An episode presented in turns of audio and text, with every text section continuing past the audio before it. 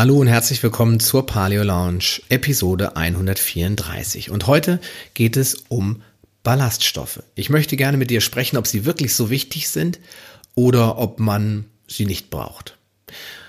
Das im Einzelnen, was sich dahinter verbirgt und ähm, inwiefern dein Mikrobiom eine ganz wichtige Rolle dabei spielt, das besprechen wir jetzt gleich nach diesem Spot.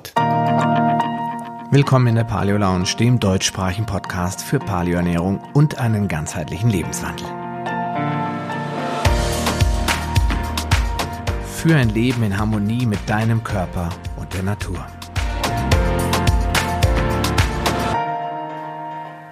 Ja, sind Ballaststoffe eigentlich nur Ballast oder haben die noch eine andere Funktion?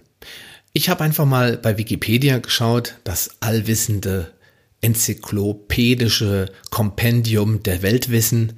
Äh, und ich bin davon überzeugt, das spricht schon ganz gut aus, was Ballaststoffe auf wissenschaftliche Art und Weise sind. Und alles weitere schauen wir dann mal genauer hin. Ja, Wikipedia sagt dazu, Ballaststoffe sind weitgehend unverdauliche Nahrungsbestandteile, meist Kohlenhydrate, die vorwiegend in pflanzlichen Lebensmitteln vorkommen. Sie kommen unter anderem in Getreide, Obst, Gemüse, Hülsenfrüchten und in geringen Mengen in Milch vor. Der Einfachheit wegen teilt man die Ballaststoffe in wasserlösliche, wie Johannesbrotkernmehl, Guar, Pektin und Dextrine und wasserunlösliche, zum Beispiel Zellulose ein. Ballaststoffe gelten mittlerweile ganz anders, als ihre Bezeichnung vermuten lässt, als wichtiger Bestandteil der menschlichen Ernährung.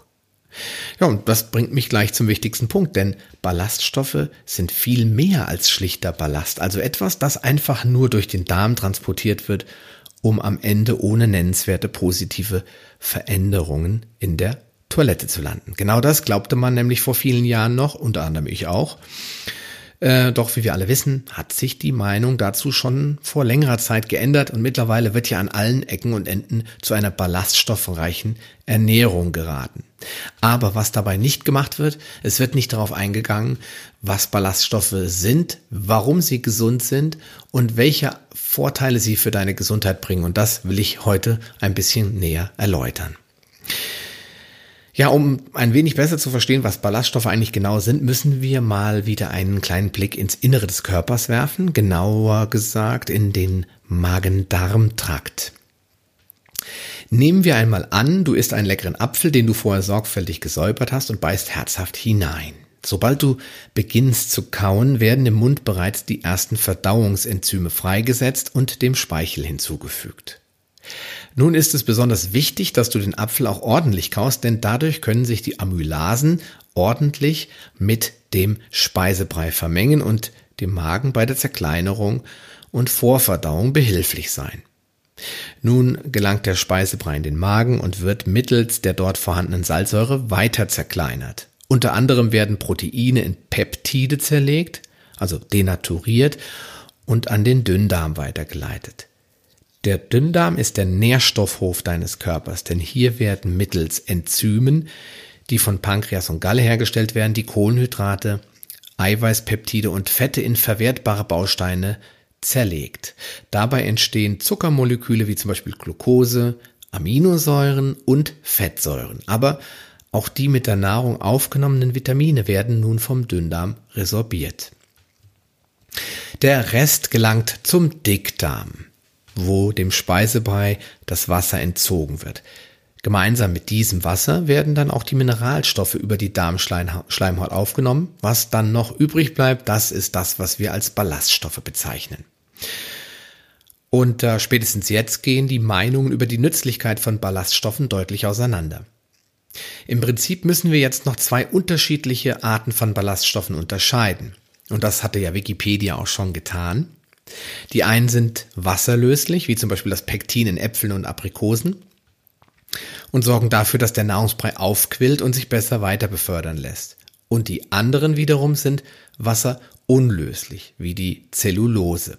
Aber was alle Ballaststoffe gemeinsam haben, ist, dass der menschliche Organismus keine geeigneten Verdauungsenzyme herstellen kann, um die Ballaststoffe zu verwerten. Sie sind in diesem Sinne also wirklich Ballast und somit nicht zu gebrauchen. Oder doch? Jetzt wird es spannend, denn entgegen der früheren Meinung schützen uns Ballaststoffe nicht nur vor Verstopfung und helfen uns dabei regelmäßig zur Toilette zu gehen, sondern sie ernähren auch unsere Besiedler. Wenn du die Podcast-Episode über das Mikrobiom angehört hast, dann weißt du ja, dass wir von Billionen von Mikroorganismen bewohnt werden, die sich vor allem in unserem Verdauungstrakt aufhalten. Dort erfüllen sie jede Menge wichtige Aufgaben und helfen uns dabei, unsere Nahrung möglichst optimal zu nutzen. Denn was für den Menschen unverdaulich ist, ist für die Bakterien unseres Darms ein wahres Festmahl. Sie verspeisen die verschiedenen Ballaststoffe und wandeln sie in für uns sehr wichtige und verwertbare Nährstoffe um. Zum Beispiel in B-Vitamine. Bekannt sind vor allen Dingen Vitamin B6 und B12. Daher ist bei einer obst- und gemüsereichen Ernährung eine Ergänzung von B-Vitaminen in meinen Augen gar nicht sinnvoll. Denn wenn dein Mikrobiom gesund ist, deine Flora, Darmflora alles Wichtige beinhaltet und tut, was sie tun soll, dann wird sie auch B-Vitamine herstellen und du brauchst diese nicht einnehmen. Außerdem wären da noch die kurzkettigen Fettsäuren. Das war selbst für mich revolutionär und interessant, dass aus Kohlenhydraten Fettsäuren entstehen können. Das war mir ehrlich gesagt so nicht bekannt und dennoch ist es extrem spannend. Denn diese kurzkettigen Fettsäuren, Propionat, Butyrat und Aceton, die ernähren die Darmschleimhaut. Und das können nur diese kurzkettigen Fettsäuren wirklich gut tun. Ja, und welche Vorteile bieten Ballaststoffe noch? Sie quellen auf und sie sorgen durch die mechanische Dehnung für ein deutliches Sättigungssignal. Aber sie senken auch die Blutfette, also das Cholesterin, durch zwei unterschiedliche Mechanismen. Der erste Mechanismus ist die Bindung der primären Gallensäuren und dadurch die vermehrte Ausscheidung über den Stuhl. Die Neubildung der Gallensäuren wird dann umgesetzt und durch den Körper gemacht mit dem eigenen, körpereigenen Cholesterin. Dadurch sinkt das Blutfett oder das Cholesterin im Blut. Zweitens, die kurzkettige Fettsäure Propionat die wir eben schon angesprochen haben, durchdringt die Dickdarmwand und gelangt so zur Leber.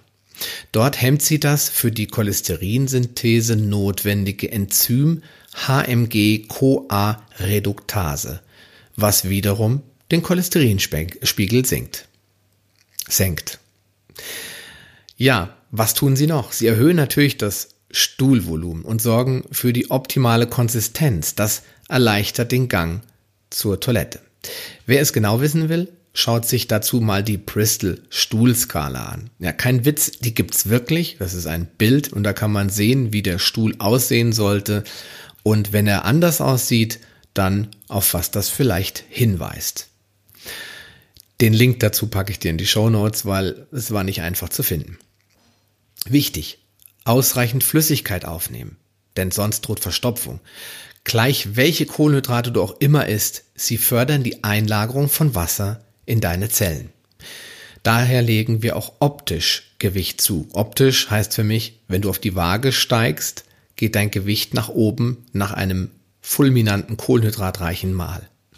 Das ist aber völlig normal, wenn wir uns vor allen Dingen in der Regel Low Carb ernähren und dann zum Beispiel am Wochenende im Urlaub oder am Cheat Day deutlich mehr Kohlenhydrate essen, dann geht automatisch das Gewicht hoch, da mit jedem Gramm Kohlenhydrate auch eine gewisse Menge Wasser zusätzlich erforderlich ist. Das ist ein Mechanismus, den der Körper ganz automatisch macht. Und wenn du jetzt dich ähm, wunderst, warum du vielleicht nach einem Cheat Day zugelegt hast in einem Maß, wo es für dich gar nicht nachvollziehbar ist, dann ist das das Wasser aus den Kohlenhydraten. Nach einer Weile mit weniger Kohlenhydraten wird das Wasser aber auch wieder zurückgegeben oder wieder abgelassen, wenn man es so sagen will, und dann ist das Gewicht auch wieder verschwunden. Trinkst du in dieser High-Carb-Phase aber zu wenig, dann kann natürlich auch das zu einer leichten Verstopfung führen. Und das habe ich schon öfter gehabt. Vor allen Dingen, wenn man dann auf einer Grillfete oder bei einer Weinprobe irgendwo eingeladen ist, dann gibt's Baguette und dann gibt's noch dies und das und dann wird Wein getrunken, Wasser trinkt man dann immer viel zu wenig und das Ergebnis, ja, das kennen wir dann alle. Vorsicht, nicht alle Ballaststoffe sind gut. Hülsenfrüchte und Getreide können nämlich Antinährstoffe enthalten. Das heißt, Lektine, Gluten, Phytinsäure, Enzymhämmer, zum Beispiel Alpha-Amylasehämmer, aber auch andere unerwünschte Inhaltsstoffe wie hormonaktive und zellschädigende Substanzen, zum Beispiel Glyphosat oder die sogenannten Amylase-Trypsinhämmer, denen man ja unterstellt, dass sie der eigentliche Grund dafür sind, dass wir Getreide heute nicht mehr vertragen. Hier gehe ich jetzt ganz explizit nicht weiter darauf ein. ATI, also sogenannte Amylase-Trypsin-Hämmer oder Amylase-Trypsin-Inhibitoren, daher kommt das I. Das ist ein ganz spannendes Thema, da werde ich einen eigenen Podcast zu machen. Generell gilt, je ursprünglicher und natürlicher das Produkt, desto besser. Wer ähm, Bio kauft, der macht auf jeden Fall viel richtig. Das ist hier ein ganz klares Qualitätsmerkmal. Da definitiv keine oder nur sehr wenige Pflanzenschutzmittel und vor allen Dingen nicht jede Art von Dünger zugelassen ist. Ja, und das bedeutet dann automatisch, dass in dem Produkt diese Schadstoffe nicht mehr drin sind. Spezielle Biosiegel wie zum Beispiel Demeter stehen zusätzlich auch für eine biodynamische Landwirtschaft, die auch dem Boden gut tut und ihn nicht auslaugt. Urgetreide enthält zum Beispiel siebenmal weniger Gluten. Mindestens. In, Studi äh, in, Studien ist es eigentlich nachgewiesen worden oder in Laboruntersuchungen, dass es teilweise im Turboweizen 40 mal mehr Gluten gibt als in den Urgetreidesorten. Diese sogenannten konventionellen äh, Zuchtsorten wie äh, Zwergweizen und äh, Roggen und Dinkel, die also wirklich modern hochgezüchtet wurden, haben überhaupt nichts mehr mit dem Urgetreide von vor sieben oder achttausend Jahren zu tun. Darüber hinaus werden viele Arten, wie zum Beispiel die Waldstaude, das ist der Urrocken, oder der Kamut-Khorasan-Weizen, vollständig ohne Düngemittel angebaut und der Boden darf zum Beispiel nur minimal bearbeitet werden, damit die Humusschicht nicht zerstört wird. Das führt zusätzlich zu einem sehr viel höheren Mineralstoffgehalt in solchen Getreidearten, als das bei dem konventionellen Getreide äh, der Fall ist, das du im Supermarkt und wo auch sonst kaufen kannst. Ja, zusätzlich können natürlich Fraßfeinstoffe durch traditionelle ursprüngliche Zubereitungsmethoden größtenteils entfernt werden. Und das ist interessant, wenn du ein sehr, sehr buntes Spektrum an Kohlenhydraten zu dir nehmen willst und sagst, ich will jetzt nicht nur Gemüse oder nur Obst essen, sondern ich möchte auch ein paar Hülsenfrüchte einbauen, ich möchte ein bisschen Getreide einbauen, dann sind das schon mal wichtige Merkmale. Also Bio, Ursprungsgetreide, also Urgetreide wie Waldstaude, also Lüther Urrocken zum Beispiel aus Österreich, dann Kamut Khorasan Weizen, Emmer, Einkorn, also die ganzen Urgetreideformen zu verwenden und diese dann auch traditionell zuzubereiten. Bei Hülsenfrüchten wäre das zum Beispiel, und das ist eigentlich in den ganzen asiatischen oder auch südamerikanischen ähm, Ländern Tradition. Dort werden Hülsenfrüchte sehr lange eingelegt. Mindestens 24 Stunden sollte man zum Beispiel eine Hülsenfrucht einlegen das Wasser danach wegschütten und dann erst die Hülsenfrucht kochen oder erhitzen oder verarbeiten zu Humus oder was immer du aus Kichererbsen zum Beispiel herstellen willst. Manche Hülsenfrüchte hingegen sind für mich völlig ungeeignet zum Essen. Da habe ich ja schon einen Podcast drüber gemacht und das ist Soja. Also Soja kann ich nur sagen, Finger weg, niemals Soja essen. Bei allen anderen Hülsenfrüchten empfehle ich die Anzahl, die Menge in Gramm pro Woche auf ein Mindestmaß zu beschränken, sich jetzt nicht von Hülsenfrüchten ernähren und wenn dann diese traditionellen Verfahren einzuhalten, um auch die Vorteile dieser interessanten Ballaststoffe und sekundären Pflanzenstoffe, die aus diesen Hülsenfrüchten kommen, auch nicht zu verpassen und das Mikrobiom damit sehr vielseitig zu füttern.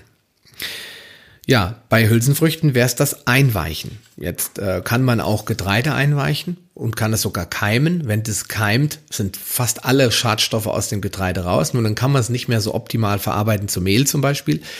Deswegen wird bei äh, Mehlen aus Urgetreide ein anderes Verfahren eingewendet und das nennt sich die lange Teigführung. Eine lange Teigführung heißt nicht, dass du mal schnell Weizenmehl oder selbst wenn es ein gutes Mehl ist, mit Wasser vermischt und einen Kuchen draus backst oder dir ein Brot draus backst, sondern dass du Sauerteig herstellst oder was einfacher ist für Anfänger meiner Meinung nach ist, mit ganz wenig Hefe einen Teig 24 Stunden stehen lässt.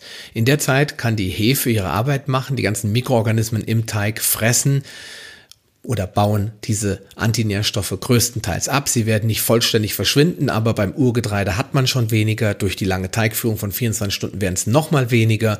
Und wenn du dich an die Paleo-Regel hältst und sagst, ich esse nicht jeden Tag Brot und Brötchen, dann hast du ja auch nochmal eine Reduktion und dann kann Getreide in dieser Urform vielleicht sogar eine ganz interessante Ergänzung sein, wenn du dich an diese paar Punkte hältst zu deiner Ernährung und vor allen Dingen zu deiner ballaststoffreichen Ernährung und einer pro-mikrobiotischen Ernährung. Das heißt, du kannst deiner Darmflora was Gutes tun und musst jetzt nicht jeden Tag Brot futtern. Ja, und dann wäre noch der Prozess der Fermentation. Zum Beispiel kennen wir das aus Sojasauce. Sojasauce ist das einzige Produkt, wo ich sage, das kann man hin und wieder mal, wenn man asiatisch isst, mitessen. Aber ansonsten würde ich Soja, wie schon gesagt, zu 99 Prozent aus der Ernährung rauslassen. Ähm, aber das ist ein typischer Prozess. Aber auch Sauerkraut, ähm, Joghurt, ähm, äh, Rotkraut, ähm, Kimchi, äh, Kefir und was es so alles gibt, ja. Das sind ganz viele Fermentationsprodukte. Wen das interessiert, es gibt eine Facebook-Gruppe von Paul Seelhorst, Wilde Fermenter heißt die, kann sich da äh, mal in die Facebook-Gruppe begeben, kann da eintreten und da gibt's echt unendlich viel Wissen zum Thema Fermentation und wie man selbst fermentieren kann. Und ich werde dir hier auch nochmal einen Link von den wilden Fermenten reinmachen. Ja, Fazit. Brauchen wir Ballaststoffe jetzt eigentlich? Ja, ich habe das heute meinem Sohn so erklärt. Die Vitamine und Mineralstoffe im Obst und Gemüse helfen unserer Gesundheit direkt und die Ballaststoffe darin helfen unseren Bakterien zu überleben und zu gedeihen, sodass sie uns mit einzigartigen Vitalstoffen versorgen können, die es teilweise gar nicht zu kaufen gibt. Zum Beispiel die sogenannten Short-Chained Fatty Acids, also die kurzkettigen Fettsäuren. Wir leben in einer Symbiose mit unseren Besiedlern, den Bakterien, und deshalb müssen wir unser Mikrobiom genauso gesund halten, wie wir uns selbst gesund halten. Und ähm, wie viele Ballaststoffe sind jetzt notwendig? Jahrelang geisterte diese Zahl 30 Gramm pro Tag durch den Raum. Das ist unsinnig. Ich habe im letzten Podcast ja schon gesagt, gibt es eine optimale Menge? Äh, Zucker, Salz, was auch immer? Nein, gibt's natürlich nicht. Denn die Anzahl in Gramm sagt noch lange nichts über die Qualität der Ballaststoffe aus. Zur Erinnerung, verschiedene Ballaststoffe füttern ganz unterschiedliche Bakterien und wir wollen ein so vielseitiges Mikrobiom wie nur irgendwie möglich. Eine Ernährung, die reich an Getreide und Hülsefrüchten ist, kann auf Dauer nur einseitig und ungesund sein, selbst wenn sie 30 und mehr Gramm Ballaststoffe enthält. Gleiches gilt für eine einseitig ballaststoffreiche Ernährung, zum Beispiel nur aus Obst. Vielseitigkeit ist also die einzige wichtige Empfehlung und Experimentierfreude. Schau dich im Asialaden und auf den hiesigen Wochenmärkten um. Du wirst dort jede Menge interessanter Obst, Gemüse und Kräutersorten finden. Dein Mikrobiom wird es dir danken. Ja, und was kannst du noch tun? Probiotische Lebensmittel in den Speiseplan einbauen. Zum Beispiel Sauerkraut, Joghurt, Kimchi, Kombucha und so weiter. Oder du probierst es selbst einmal aus und machst deine eigenen wilden Fermente. Wie schon gesagt, mein Freund Paul Seelhorst hat dafür ein tolles Starter-Set im Angebot und eine super Facebook-Gruppe, die sich nur mit dem Thema Fermentierung beschäftigt. Aber vielleicht magst du dich ja auch erstmal mit der Herstellung von Joghurt beschäftigen. Denn das ist die einfachste Sache der Welt. Ja, genau, genommen ist Joghurt nicht Paleo. Aber soll ja auch kein Grundnahrungsmittel sein, sondern eine Ergänzung. Vor allen Dingen wenn du fastest. Denn dann ist Joghurt immer eine schöne, leicht verdauliche Mahlzeit, um das Fasten zu brechen. Wenn du den Aufwand allerdings scheust und einfach nur wertvolle Probiotika suchst, dann findest du in den Shownotes einen Link zu Probiogen, einem sehr effektiven und ausgeklügelten Produkt, das ausschließlich auf sporenbildende Bakterienstämme setzt. Ich habe es eingesetzt und getestet hm, jetzt heißt es abwarten, hm, dann kann ich dir vielleicht sagen, wie die Effekte waren. Und ja, wenn du noch weitere Fragen haben solltest zu Ballaststoffen oder irgendeinem anderen Thema, dann sende mir einfach kurz eine Mail an sascha.paleolounge.de oder tritt unserer Facebook-Community bei. Die Paleo Lounge Gruppe, da tauschen sich Gleichgesinnte über einen gesunden Lebenswandel aus. Und wir würden uns freuen, wenn du ja, Teil dieser Paleo-Bewegung werden würdest. In diesem Sinne wünsche ich dir für die Zukunft alles Gute. Bleib gesund, bleib fit. Wir hören uns auf jeden Fall ganz, ganz bald wieder. Mach's gut. Dein Sascha Röhler. Schön, dass du dran geblieben bist. Die wichtigsten Informationen zu dieser Folge findest du in den Show Notes unter palio-lounge.de slash podcast. Dort findest du unter Archiv alle Podcast-Episoden auf einen Blick. Oder gehe auf palio-lounge.de slash Folge und ergänze die entsprechende Nummer. So findest du unter palio-lounge.de slash Folge 76 die Shownotes der Episode 76. Wenn dir diese Folge gefallen hat und du etwas für dich mitnehmen konntest, dann würde ich mich über deine ehrliche Bewertung freuen. Eine Anleitung, wie du diesen Podcast bewerten kannst, findest du unter palio-lounge.de slash podcast-bewerten. Deine Bewertung hilft mir sehr, diesen Podcast bekannter und vor allem sichtbarer zu machen, damit auch andere Menschen davon profitieren können. Ich freue mich schon jetzt, dich bei einer der nächsten Folgen wieder begrüßen zu dürfen und wünsche dir viel Erfolg bei der Umsetzung deiner persönlichen Ziele. Bleib gesund, dein Sascha Röder.